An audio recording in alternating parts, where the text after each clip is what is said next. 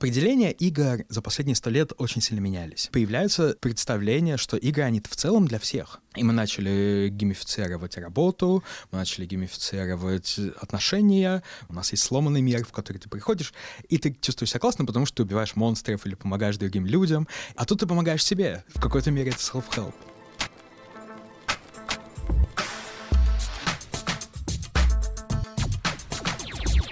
Всем привет! С вами рубрика «Стрелка Маг» для «Стрелка Подкаст» и я ее ведущий Ян Потарский. Гость этого выпуска — Дима Веснин, геймдизайнер и автор канала Backtracking. Говорить мы будем о том, почему мы скучаем и как нам это делать чуть-чуть реже.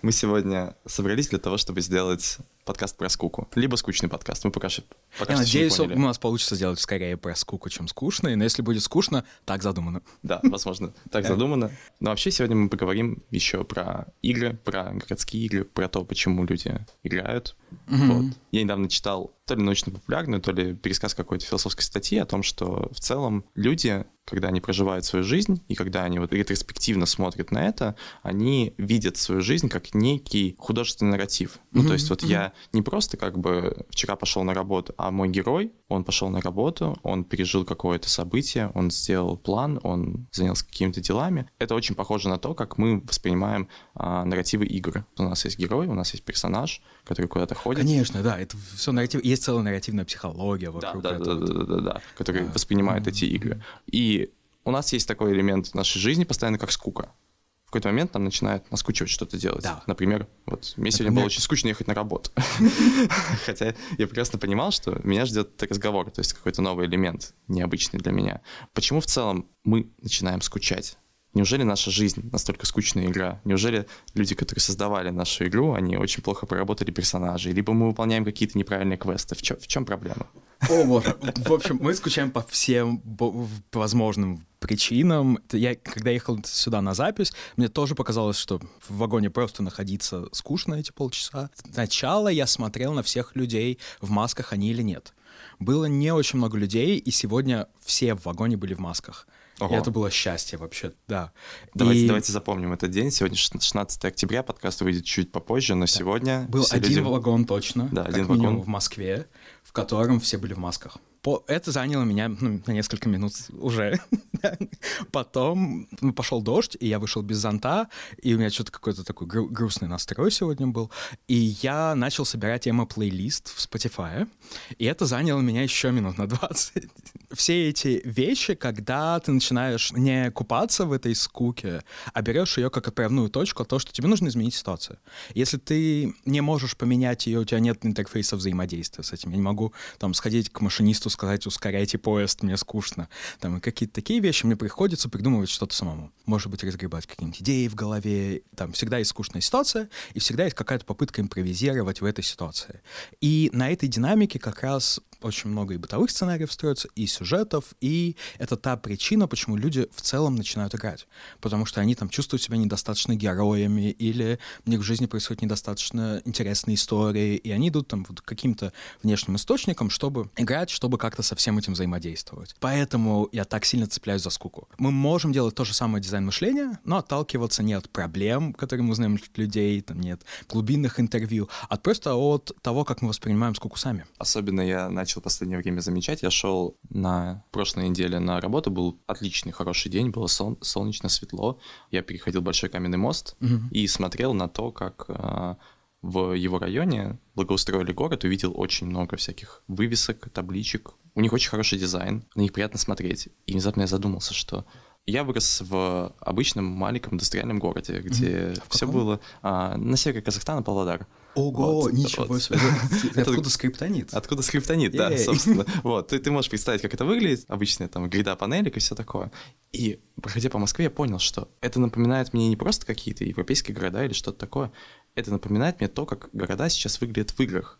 Просто потому что вокруг всякие указатели, интерфейсы, они постоянно говорят со мной, ты пойдешь туда, mm-hmm. тебе нужно идти туда, вот тут а, дом на набережной, вот тут театр эстрады, огромная надпись. Я смотрю на нее и думаю, блин, а почему она такая огромная? Мне кажется, будто бы город в целом как бы хочет, чтобы я вел себя в нем, как будто бы я персонаж Это игры. очень классное наблюдение, и мне кажется, что вот если мы возьмем, там, не знаю, какую-нибудь урбанистическую базу как, Мгм. того же Линча, и то, то, как устроен город, как он де- делится на там большие улицы, небольшие, там все эти вещи, которые уже кажутся довольно очевидными, то в играх их используют, но при этом в играх всегда есть необходимость отправить игрока куда-то. Да, да, чтобы да, да, это да. не чувствовалось как коридор.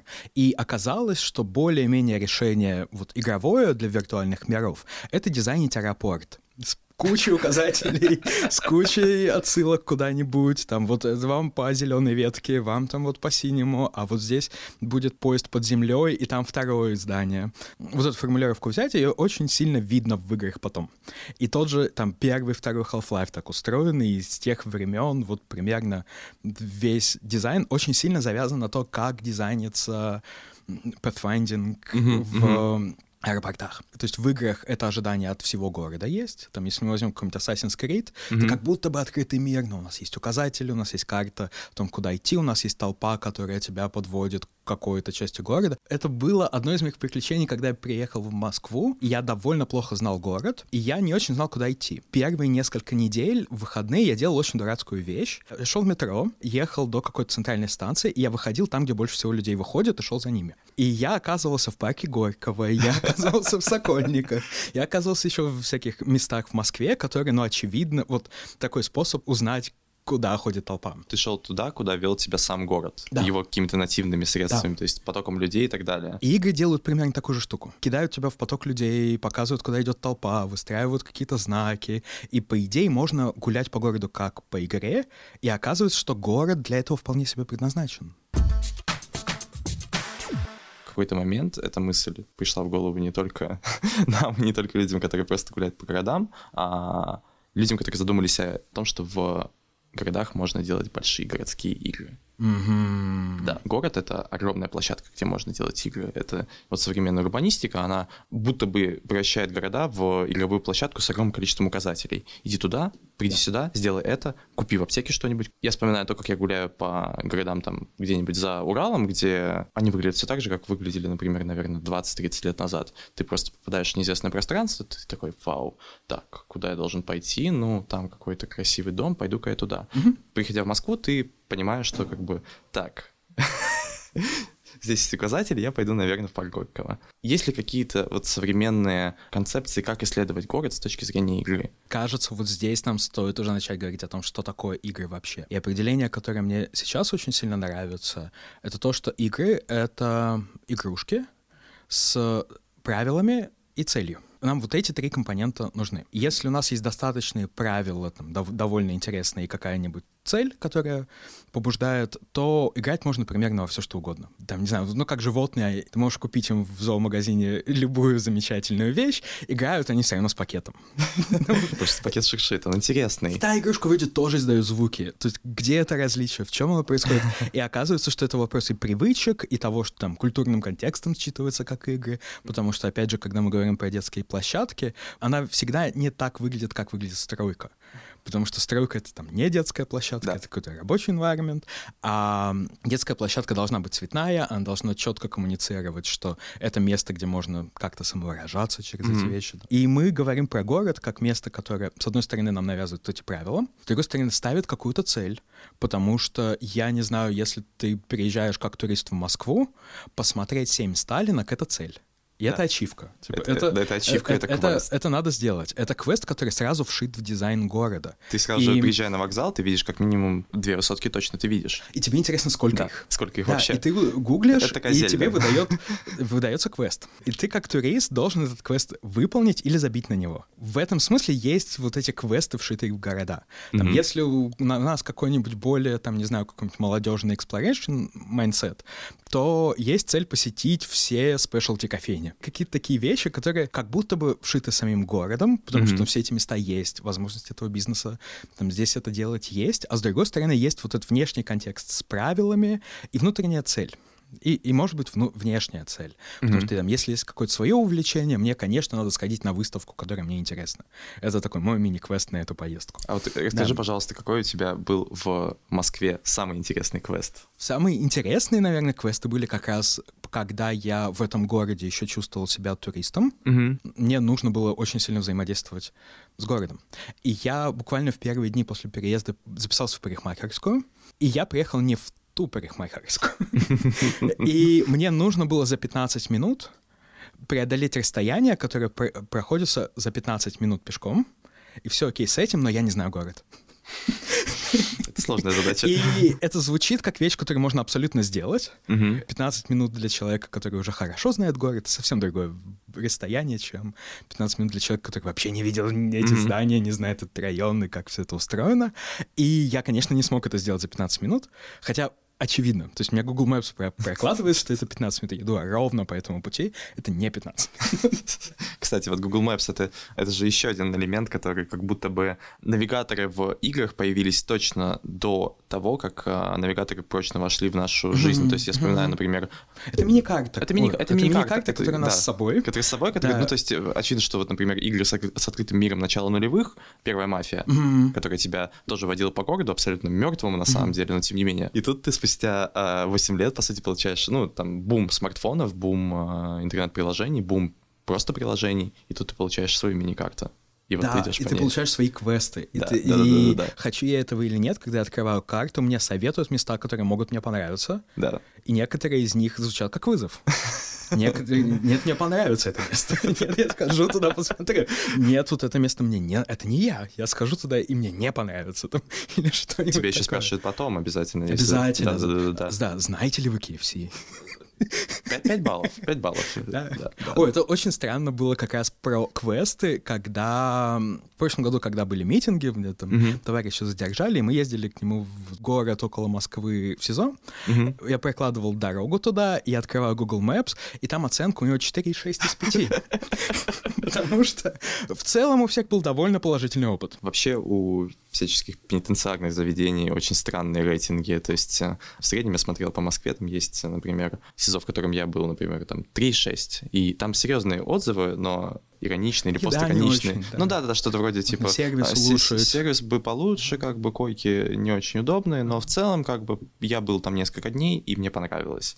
Вышел оттуда хороший такого человека. Э, это на букинге надо. Да, это очень странно. Вот опять же про скуку и про интерфейсы взаимодействия с миром, что по привычному паттерну мы думаем, что как будто с той стороны кто-то будет читать отзывы в Google Maps. Да. Просто потому, что мы по инерции это делаем. Вот. Да. потому, что, да. потому что это тоже развлечение, на самом деле. Я помню, что кто-то делал это в качестве игры. Твиттер писал человек, что типа, смотрите, вот тут есть как бы а, графа для отзывов, давайте напишем, какое это место.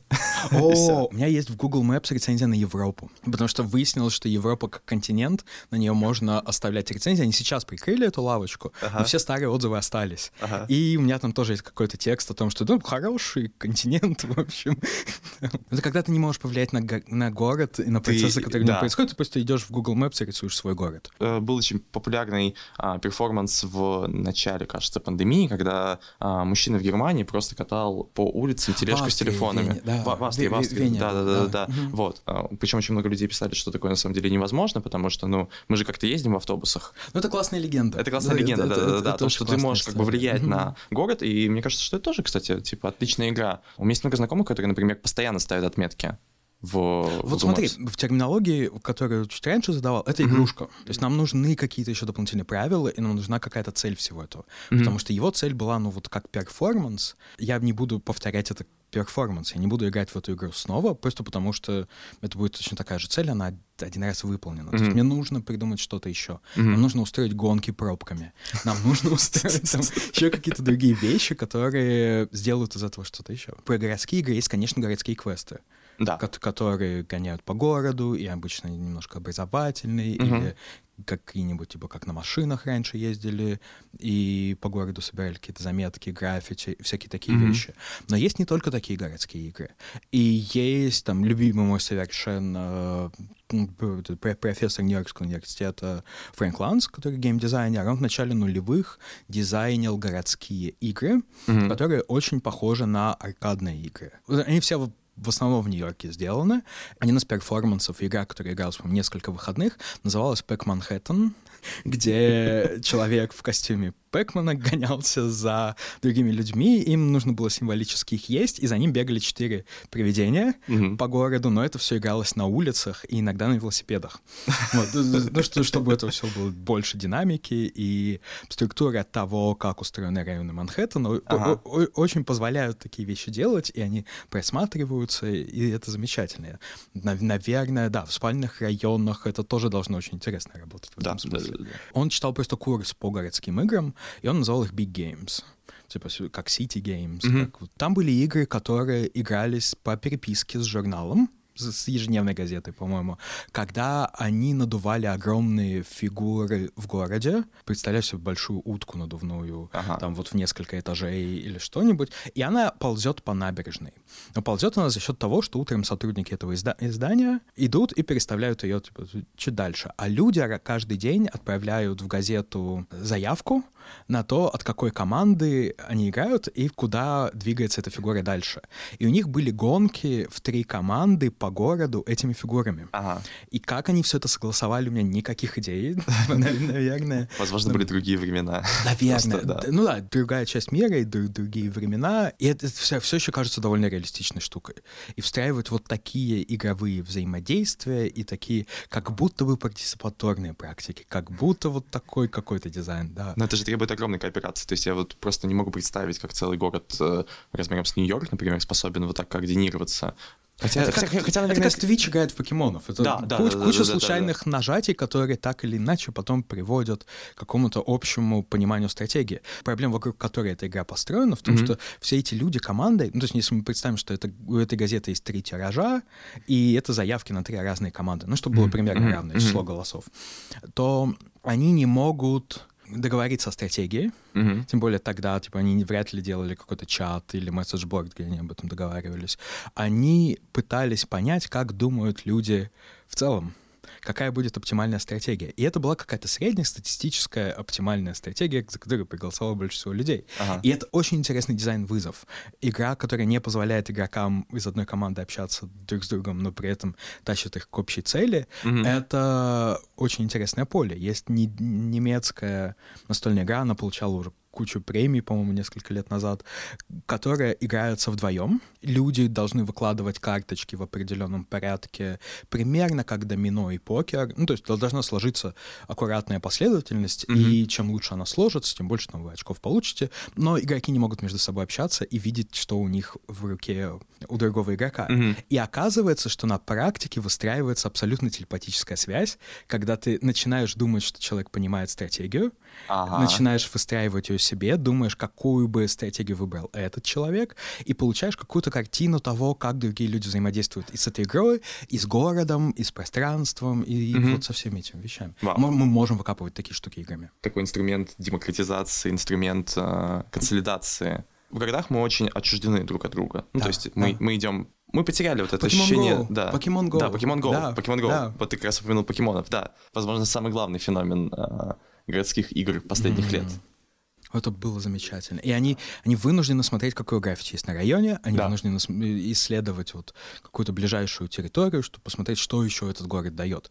И это очень помогает их выбить из их привычной картины города, который состоит из небольшого района вокруг дома, небольшого района вокруг работы, и, может быть, там какой-нибудь условный парк Горького там, или что-нибудь, где и два кафе, в которых они по очереди через выходные проводят время, и заставить их ходить в какие-то другие вещи, хотя бы ближайшие к ним. И, я вот, собственно, хотел спросить, спросить, а куда пропали все наши городские игры? Сильно ли поменялось наше общество после того, как мы получили доступ к каналам коммуникации по типу мессенджеров или хотя бы просто звонков? В начале нулевых уже были форумы, уже были mm-hmm. чаты, да, уже да, да, да. все это было. Мне кажется, что с тех пор вот эта штука принципиально не изменилась. Mm-hmm. Мне кажется, что что-то поменялось там вот конкретно в системе городской, там, конкретного города. Mm-hmm. Этот автор перестал делать такие игры, ну, просто потому что он начал другие вещи делать. Mm-hmm. И у них там не, не так много последователей у этого движения было. Mm-hmm. Но при этом городские квесты остались, и в этом смысле такие же игры. Mm-hmm. Боже мой, мэрия проводят. Сделайте свою сами.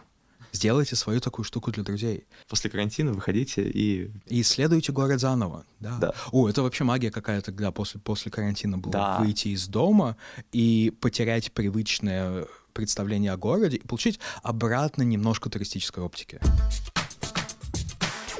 После четырех месяцев карантина я сидел не очень долго, на самом деле. Я ощутил себя вот как у меня сейчас есть собака, и очень много в ее жизни — это, по сути, свои привычки. Не что-то, к чему она привыкает эмоционально, а просто механически. Вот мы выходим, она садится, ей нужно посидеть чуть-чуть, потом она пойдет. И вот так же я чувствовал себя абсолютно в метро. То есть карантин — это такой опыт а, обнуления всех скиллов, которые ты получил в городе, просто потому что ты как будто бы вот в серии The Elder Scrolls ты садишься в тюрьму, и у тебя понижаются какие-то навыки. Там, ты выходишь из тюрьмы, mm-hmm. ваш навык красноречия понижен, ваш навык э, магии понижен. Тут то же самое. Я ехал в метро а, в перегоне с речного вокзала, там, типа, по зеленой ветке, и я чувствовал, будто бы, господи, мне кажется, я здесь еду в вечность. А все потому, что мой мозг уже как бы он убрал вот эти вот э, паттерны, что ты садишься в метро, выключи, пожалуйста, ощущение времени, чтобы это показалось да, мне быстрее. Да. Да, да, да, да. Поменялось ли как-то вообще отношение к концепту игр с, например, прошлого века и в нынешнее время. Появилось очень много инструментария для создания игр. У нас появилась э, больше теоретической, академической базы. Mm-hmm. Был бум теории человека играющего, то есть как бы наконец-то да. Да, да, книжка, книжка добралась до э, массового читателя, и все просто были в восторге от этого. Я большой не фанат этой книжки. Объясни. Определения игр за последние сто лет очень сильно менялись. Угу. И то, что я говорил как определение, как там игрушка с правилами и целью, наверное, самое незаряженное определение из тех, которые я нашел, и которое мне полезно как дизайн-фреймворк. Угу. Но при этом то те же там Калуа и Хейзинга, Хейзинга, они давали определение, которое заряжало игры через социальное, через более mm-hmm. идеологическую штуку, что там игры — это то, что делают люди, когда им не важно, что они делают. Там, или это вещи, которые не имеют смысла в реальной жизни. Ага. Там, что игры — это не работа. И там вот всякие такие вещи, которые очень ну, типа, накладывали определенную стигму, и при этом явно разделяли игры и какую-то адекватную социальную жизнь, там, рабочую жизнь или что-то, но эти вещи очень сильно перемешаны. И сам процесс играния есть так или иначе везде, потому что играть можно в любой скучной ситуации, а скучных ситуаций просто сколько угодно. Это представление начинает меняться.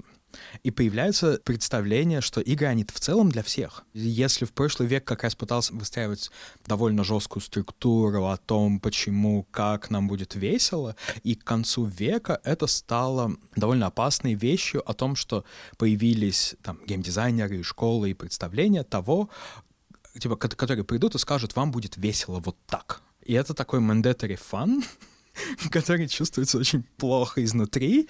Типа вот этот способ, там, не знаю, как детских игр, когда детей не пускают исследовать мир, а им говорят, вот сейчас мы ходим вот так, сейчас мы ходим вот так, и если вы хотите поменять хоть чуть-чуть из правил этой игры, вы просто не понимаете, как вам весело. И, слава богу, мы начинаем уходить от этой концепции. Мы начинаем уходить от этого представления, может быть, потому что времена такие, и мы сейчас чуть больше цепляемся за репрезентацию, за деколониализацию всего этого, и за какое-то более критическое отношение к, к этим структурам, и пытаемся вовлечь в игры, я имею в виду сейчас цифровые игры в первую очередь, mm-hmm. все, все, все больше не геймерской аудитории и людей, которые могут играть в разные вещи. Но если мы говорим про вообще игры в целом и городские игры, то ну вот что поменялось. То есть все, что поменялось в мире за эти сто лет, поменялось и в играх тоже. Какие игровые практики перекочевали навсегда к нам из э, пространства игры, пространства повседневной жизни, пространства города, семейной жизни. Это опасное слово геймификация, потому что в какой-то момент мы, очень широкое мы, начали геймифицировать все. В какой момент это вообще началось? Вот как будто бы есть какая-то стартовая точка, не знаю, может быть... Э, Мое субъективное ощущение, что мы говорим про середину 90-х, угу. когда мы начали говорить про популярность компьютерных игр на домашних компьютерах, уже не таких аркадных, там что-то, и появился очень бытовой опыт, и цифровые появились в, не только аркадных залах, там, mm-hmm. где-то еще, а в очень бытовом контексте, и, конечно, он начал приноситься на какие-то смежные стороны, а можем ли мы поставить вот эту ачивку «собери семь башенок», там, посмотри их все. В каком-то виде, конечно, эта идея была всегда. Да. 90-е, и вот с появлением домашних игр и принесением этого всего в очень бытовые практики, это все ушло на максималки. И мы начали геймифицировать работу, мы начали геймифицировать отношения, мы начали геймифицировать, боже мой, Тиндер, там есть вот эта игровая механика, и есть система поощрений, есть цель, есть правила. есть, и даже есть донат. Да, это free-to-play игра, я помню. Это, да, да, да, это, да. это, это free-to-play, mm-hmm. но при этом как бы условно бесплатный. Да, и потихоньку это начинает приноситься в другие сферы. И, конечно, был момент, когда все носились такие, вау, это решит все проблемы, там довольно быстро этот шарм спал. Пошли исследования, которые начали показывать, а что реально со всем этим происходит. И выяснилось, что, например, врачам очень сильно не рекомендуют геймифицировать процессы. Ну, в смысле, для врачей, для медицинских учреждений, потому что тогда сотрудники начинают обращать внимание на эту игру, мета-игру над их рабочим процессом больше, чем они обращают внимание на состояние конкретных пациентов. Это очень похоже на состояние российской правоохранительной системы тоже. Это, то, то, то, у нас есть вот эта да. внешняя метрика, и, и как теория систем нам говорит, что у нас подстраивается система под внешнюю цель, угу. даже не меняясь там существенно в деталях, допустим, пазл начинает поворачиваться в другую сторону. Да, поэтому мы говорим про дизайн игр как дизайн систем. Можно ли все-таки тогда применять геймификацию как-то более гуманно? Вот есть просто ощущение, это вот да, с примером смысле, на... Я, я вот почему-то про негативные вещи говорю, есть замечательные вещи. В каком-то смысле все чек-листы. То есть если нам нужно удержать внимание человека на этой штуке, не дать им выйти из этого контекста и как-то удерживать их там, но подразумевая, что мы делаем с хорошей целью, по консенту там, mm-hmm. и все вот это, то это классный инструмент. Оно становится опасным, когда это рабочее пространство, и человек не может выйти из этой игры. То есть из, из... Когда включается капитализм? Там включился. Когда выключат? Я верю, что игры — это очень классный инструмент эмпатии, и это инструмент, в котором мы можем проживать чужие какие-то опыты как mm-hmm. свои mm-hmm. и находиться в других environmentах, в других городах, в других событиях жизненных, будучи собой угу. и исследовать и себя, и эти ситуации, и город, и эмпатически смотреть, там, а что другие люди говорят в этих ситуациях и почему.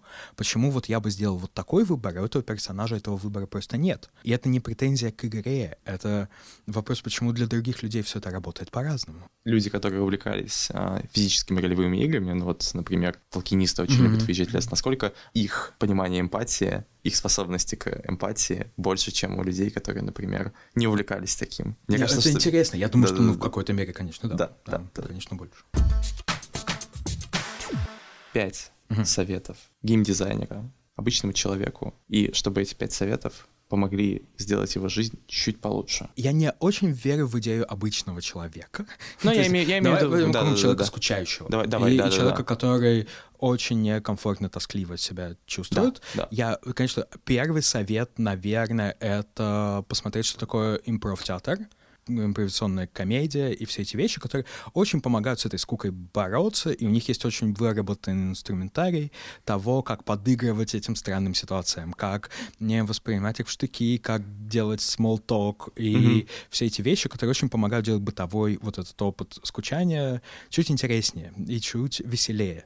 Второе — это, конечно, выспаться. Третий — это не выходить из этого скучного состояния, до тех пор, пока вы не придумываете, как с ним взаимодействовать. То есть, если вы... Там, это задание, которое я даю студентам периодически, это пойти домой, включить игру, которая вам не очень нравится, играть в нее до момента, когда вам не станет реально скучно настолько, что вы захотите выключить эту игру и продолжить играть и начать придумывать в этой ситуации вещи, которые вы бы сделали, чтобы развлечь себя, чтобы вам было интересно. Посмотрите, не знаю, откройте Google Maps и посмотрите, какие там вещи вы еще не видели в этом городе, и, посмотри, и придумайте какую-нибудь себе категорию, какую-нибудь коллекцию этих вещей, возьмите чужой список, купите гид по Москве и походите как турист. Ну вот, и, и все вот эти вещи, которые помогут сделать опыт взаимодействия с городом чуть более разнообразным и выведут вас из этой ситуации чуть-чуть. Когда тебе не скучно, ты не будешь придумывать все эти дурацкие вещи. Ты не будешь э, чувствовать себя классно от того, что ты разрешил скучную ситуацию.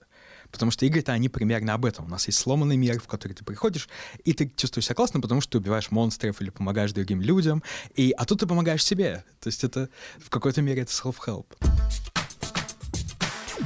А давай еще посоветуем три неочевидные компьютерные игры, Это неочевидные... Которые помогут э, справиться не только со скукой, но и, возможно, как-то дадут возможность покопаться в себе, помогут узнать о себе чуть побольше. О, я думаю, что в этом году все перекопались в себе уже. Тогда, возможно, отвлечься от самокопания. Хорошо, как отвлечься?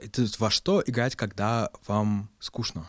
Скучно, и тебе надоел этот внутренний смолток с самим собой. Классный запрос, потому что если надоел разговор с самим собой, стоит поговорить с кем-то еще. Угу. Поднять какой-нибудь дискорд-сервер с друзьями или созвониться с ними, поиграть в пати-игры, угу. которых сейчас очень много, которые можно играть онлайн. Там сейчас очень популярный Among Us, которые играют. Сейчас Fall Guys тоже можно играть командно и классно, угу. а можно просто с друзьями отправиться на вечеринку в Fortnite и тоже провести время. И сейчас там с каждым днем это становится все актуальнее и актуальнее, найти какой-то способ поддерживать не, не только вербальную коммуникацию, но как находиться в одном пространстве, в принципе, с этими людьми. Там, из недавних моих опытов, у меня вот как раз друг взял подписку на, на Нью-Йорке Maker, и там подписка с кроссвордами, и у них есть возможность решать кроссворды кооперативно. И мы сидели, типа, целый вечер, решали кроссворды и созванивались, и это был повод просто нам пообщаться, но мы бы не созвонились просто так, а реально мы, ну, обсудили кучу всего. Это звучит очень клево. Я никогда не думал, что кроссворд вот. может быть чем-то Они интересным. Быть, типа, да. он, даже если Ты выставляешь это... человека. Смотри, даже если это скучный и плохой кроссворд, еще лучше. Мы все равно будем подгугливать эти слова. Мы все равно там будем как-то читерить в этом всем, но мы, по крайней мере, выстраиваем коммуникацию обратно. И это не только Zoom созвоны, где там говорящие головы в одной плиткой выстроены, там сидят и вежливо слушают друг другу. Это должно быть что-то еще. Mm-hmm. Это должно быть какая-то какая вещь, где вы находитесь в одном виртуальном пространстве, будет там тот же Fortnite, сайт, космический корабль там или что-нибудь еще, и вы можете говорить что-то голосом, и вы можете писать что-то в чат, и вы можете ставить какие-то эмоции, и все эти вещи делайте это, пожалуйста, чтобы не застревать у себя как раз в голове. Это была рубрика «Стрелка Маг» для «Стрелка Подкаст». Делитесь этим эпизодом в соцсетях, подписывайтесь на нас и, конечно, ставьте оценки. До встречи в следующем месяце.